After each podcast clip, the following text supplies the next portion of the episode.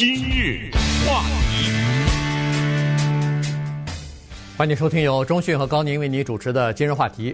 呃，昨天下午的时候呢，美国政府宣布了一个立场啊，这个是出现了一个转变吧。呃，就是呃，这个美国宣布说是支持放弃对新冠病毒疫苗的。这个知识产权的保护，呃，这个一来呢，就等于是让国际上的许多国家和厂商呢，可以来提高生产的能力啊，增增加呃生产这个疫苗的呃数量，这样的话呢，可以尽快的把现在在全球范围之内蔓延的这个新冠疫情呢，给它扑灭掉。呃，这个是全球的呃公共卫生的危机啊，所以呢，这个事情出来之后啊，引起了正反两方面的激烈的讨论和辩论，而且政府美国政府表态，呃，支持放弃这个知识产权保护，也不代表着这个知识产权保护就可以。就此就放弃了哈，这个产权它不是美国政府的，是一些私人的制药公司的。所以今天呢，我们把这个事情啊，跟大家简单的讨论一下。对，美国政府的用词只能是停在支持这两个字上了，对，不能命令或者不能宣布一个正式的决定，从哪年哪月开始，这些疫苗的专利和它的知识产权属于全人类，没有这个权利，不是你的东西，你没有权利做这个宣布。可是呢，这倒给我们一个机会，聊聊一个东西，叫做理想和现实的冲突。有的时候啊，有一些想法啊，有一些宣布听起来特别的慷慨，特别的宏伟，而且特别的呢，为全人类考虑，听起来在道德方面也是掷地有声啊。比如说，美国政府现在的这个宣布，听起来第一反应，任何人听的第一个反应，不得了啊，对不对？你要知道，辉瑞。强生还有 Moderna，他们研发这些疫苗花了多少钱？现在我们每一个人注射的这个疫苗都是免费的，对我们来说是免费的，对于美国政府来说不是，是美国政府向他们买的。对，他们拿到钱了，他们没有免费的给民众提供。顺便也说呀，他们也没有这个义务给民众免费的提供疫苗。一个简单的道理。如果从他研发的那一刻开始就告诉他，因为这是蔓延全球的一个人类的灾难，你生产出来以后必须得免费，他不生产了，他倒闭了，他就对不对？好，这个道理大家都明白。但是，呃，什么是理想和现实的冲突呢？你比如说，本杰明·富兰克林，这是美国开国的著名的先贤之一，他除了呃对美国的国家有重大的贡献以外，他还留下了一本世界名著。啊，他的这本名著的名字就叫《富兰克林自传》。遗憾的是，他去世的时候没有写完啊。但是，这本世界名著呢，成为至少是到了美国的中学生这一代是必读物。他在里面就写了下面的这一段名言：他是说，我的每一项发明都是享受了前人发明，都是沾了他们的光，所以我们的发明。应该是免费的，应该是慷慨的，应该是服务于他人的。他有什么资格说这句话？原因是，他除了是美国的非常伟大的政治家之外，他也是众所周知的发明家。他的发明几乎上百，大大小小，从一把椅子到一个叫 bifocal，就是双镜片眼镜，到大家都听说过的避雷针，这是他发明的，以及。过去在电灯发明以前的街灯啊等等，他还发明过一个乐器，改造了一种乐器，算是他发明了这种乐器等等。他的所有的发明，他都说我两个东西不要：第一，不要专利；第二，不要版权。我全部都告诉你这个东西怎么做，用什么材料，谁爱做谁做，我一分钱也不要。这是他的姿态。他的这些东西呢，是理想和现实的完全的吻合，因为。只要他告诉你这个东西怎么做，那个木匠就会做出来，那个磨镜片的师傅就会磨出来。可是今天的这个 Pfizer、Moderna 和 Johnson 的这个疫苗呢，可能跟富兰克林那个情况就不太一样了。嗯，它里面确实要面对一个更残酷的现实。呃，这个。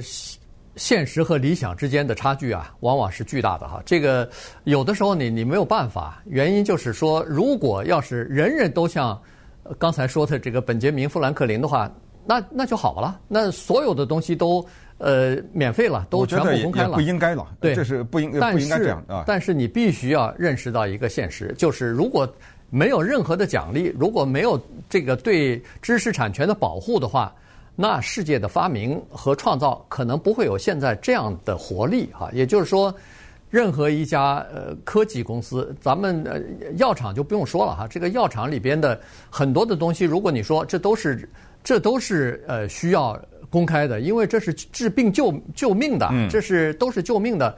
可是如果全部公开的话，那你怎么办呢？现在。呃，美国政府也好，这个美国的贸易代表戴奇啊，他昨天公布的声明也好，他说这是一个全球性的公共卫生的危机啊，每天都有。这么多人死亡，这么多人得病，在这种特殊的情况之下，我们必须特例的处理。尽管美国是坚决支持保护知识产权的啊，这个保护呃版权的，但是在这种情况之下，我们还是支持呃放放弃这个保护啊，看看能不能够呃促进这个大幅的产量的提高啊。因为现在的疫苗尽管已经出来了，但是呃，毕竟在分配方面，在注射方面是完全呃不公平的哈。也就是说，有钱的国家生产疫苗的这些国家，当然是可以近水楼台先得月哈。这个注射呢，基本上都是接种，基本上都是在这些国家里边呃普普遍的提高。但是，一些贫穷的国家，要么就是没钱，要么就是没资源，所以他们。呃，注射的情况比较有限，所以在这种情况下，美国政府是这样说的。可是问题，如果要是这个疫苗是公共卫生的危机，不不要知识产权保护的话，那么接下来可能要辩论或要讨论的是说，那治疗艾滋病的。这个药物是不是也应该公开呢？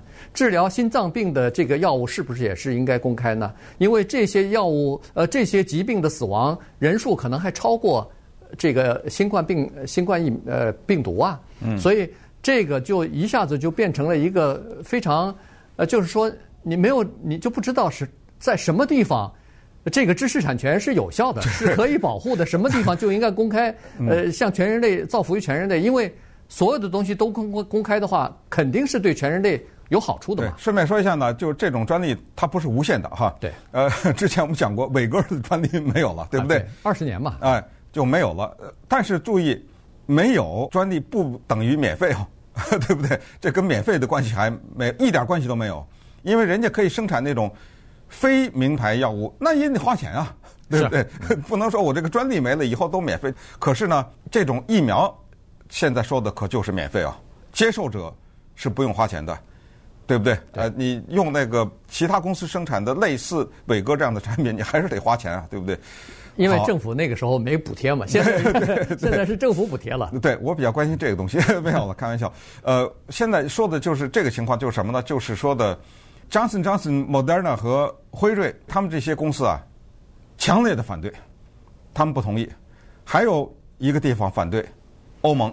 嗯，还有一个国家曾经是欧盟的国家，现在不是了，叫英国，他也反对，他们反对这些东西。这些人反对呢，他们有他们的一整套的说法啊，他们一整套的立场，就是他们并不是很残酷，并不是很自私，并不是很贪婪，说我为了钱一定不给。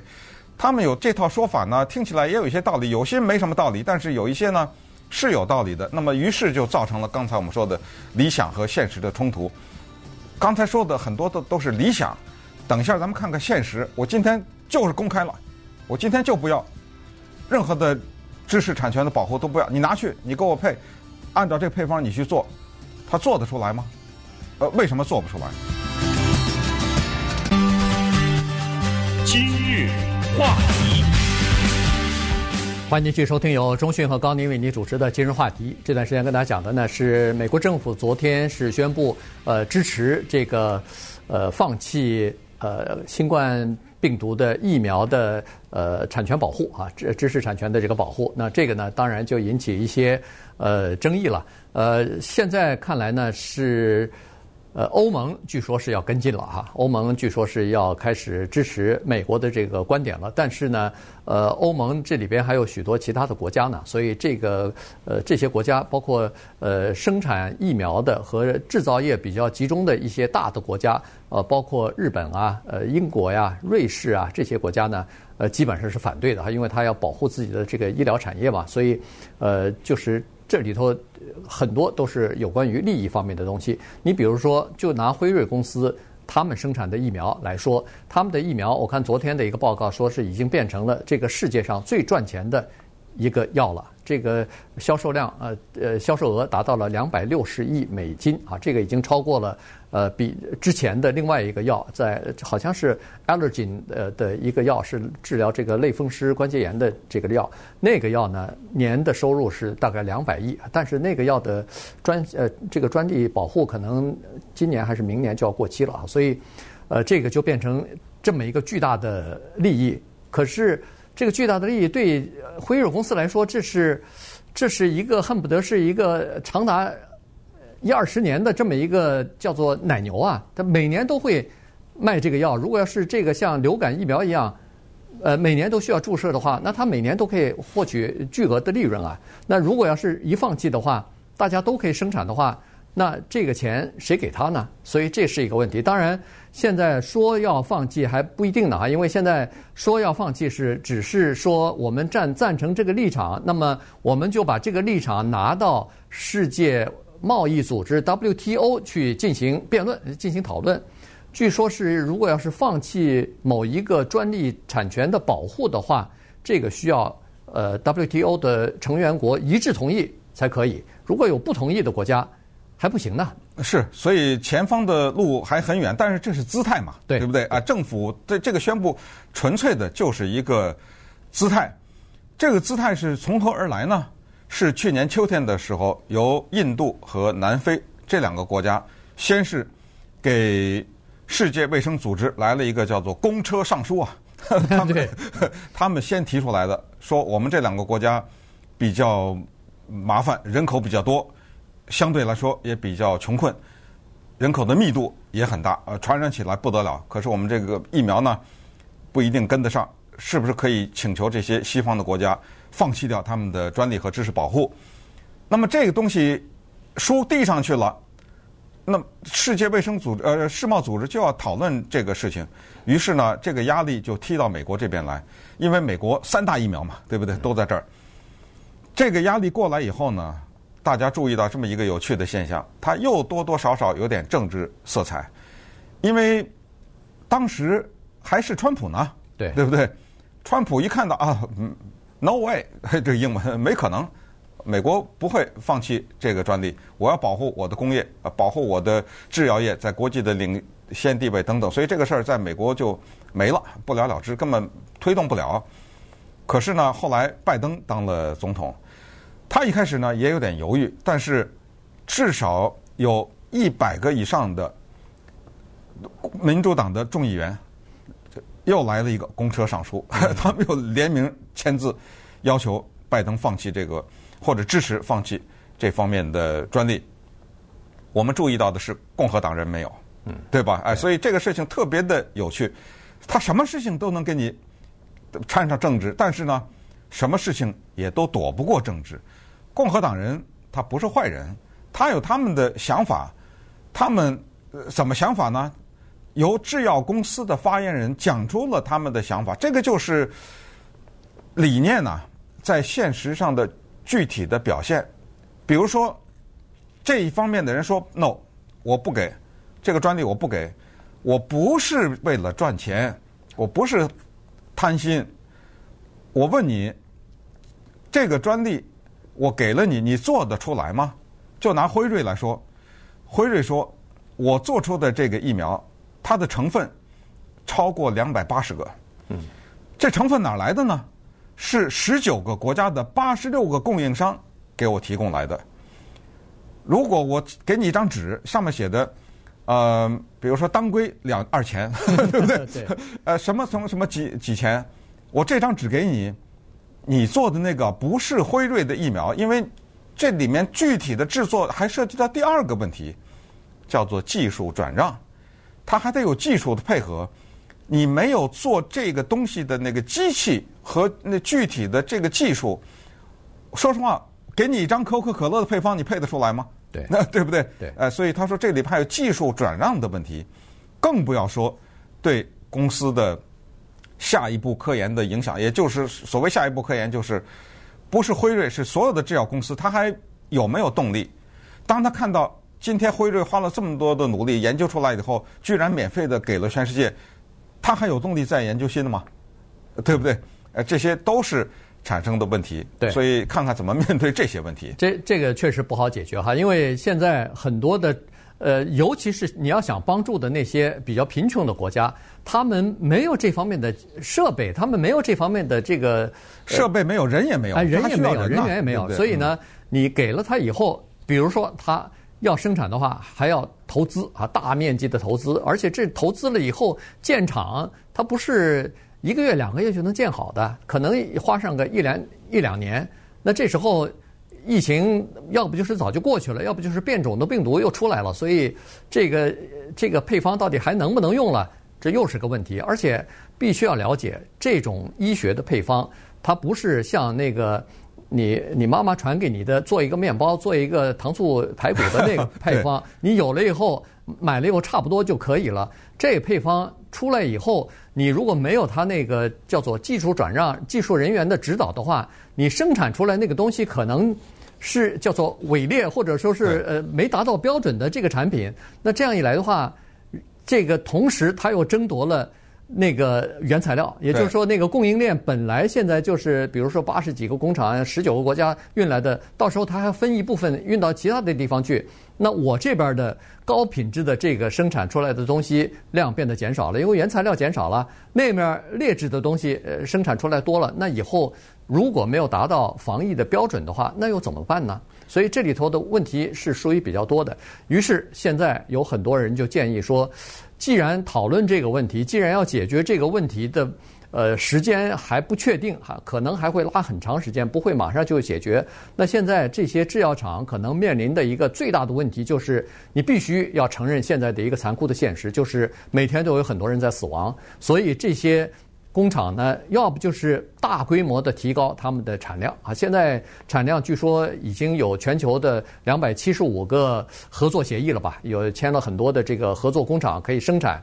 呃，然后呢，据说是在今年年底之前，年年的产量可以达到一百呃一百亿剂哈，这个就已经超过全球的需求了吧？呃，因为全球只有七十亿人呐，所以呢。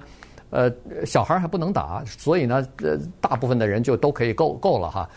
但是呢，面临一个问题，就是比较贫穷的国家他买不起，所以在这种情况之下，这些大的药厂可能面临的两个问题，就是要么就是呃要增加捐助的这个数量啊，也就是说捐给穷人、全贫穷国家的这个疫苗的数量要增加，够他们所用；要么就是你要低价的，就是非盈利的模式。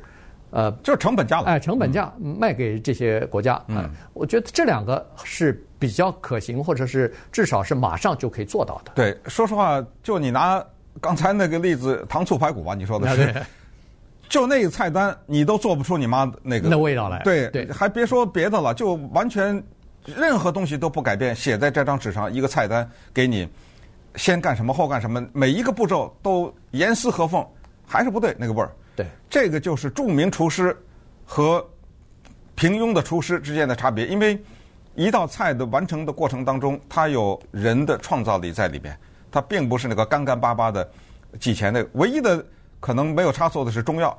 啊，三钱这个，两钱那个，对不对？那那你拿了那个，还有 know how，还有技术 know how，你怎么煮法呢？对不对？凉水煮、热水煮，几分大火，几分小火，没错。对这个东西，但是就是那个配方是严谨的，对不对？啊，当然这个其他的配方也都严谨，其他也是 那个对，也是三钱木耳，两钱什么的，对，确实是这个道理。所以呢，你更不要说这么复杂的一个疫苗了。当然还有反对的声音，说这个呢，我觉得不太。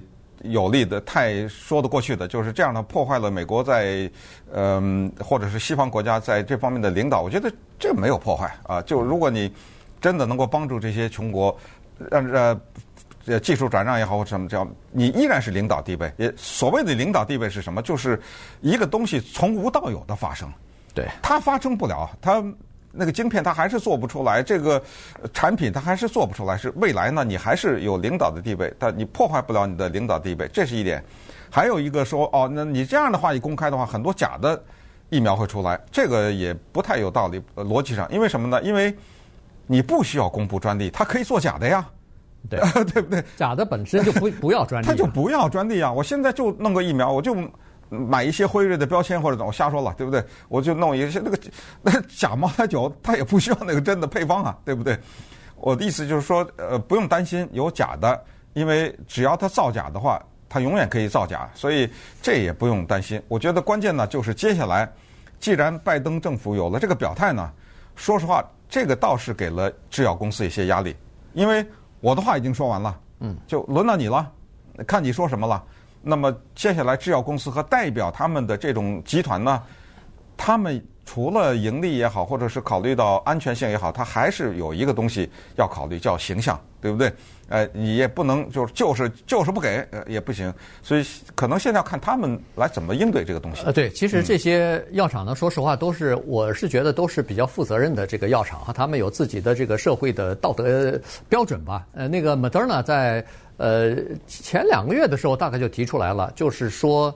现在的生产呢，就是增加生产呢，是供给这个呃现在所需要的人哈。但是同时，他是说在疫情过后，他是考虑把这个呃叫做他们的这个呃呃就是专利啊，要 license 出去。就是你如果想生产，我给你，呃我允许你生产，我给你呃这个许可证。然后呢，我就所谓的连锁化，哎，连锁化，这样的话可以扩大产量嘛？这样的话就应求呃应应付全球性的这个危机，因为光靠他一家公司生产不了这么多嘛。这个好就是你向我证明你有这个机器，你有这个人力，你有这些，对，那我给你，哎，我给你，哎，甚至我可以非常低的价钱或者呃给你，然后我还提供技术培训呢，我把这个对。呃这个技术的这个转让都连连同一起给你，你只要每个每年或者是呃或者生产某一个某。多少疫苗给我一点专利费就可以了，呃，用这种方式其实不是也是挺好的吗？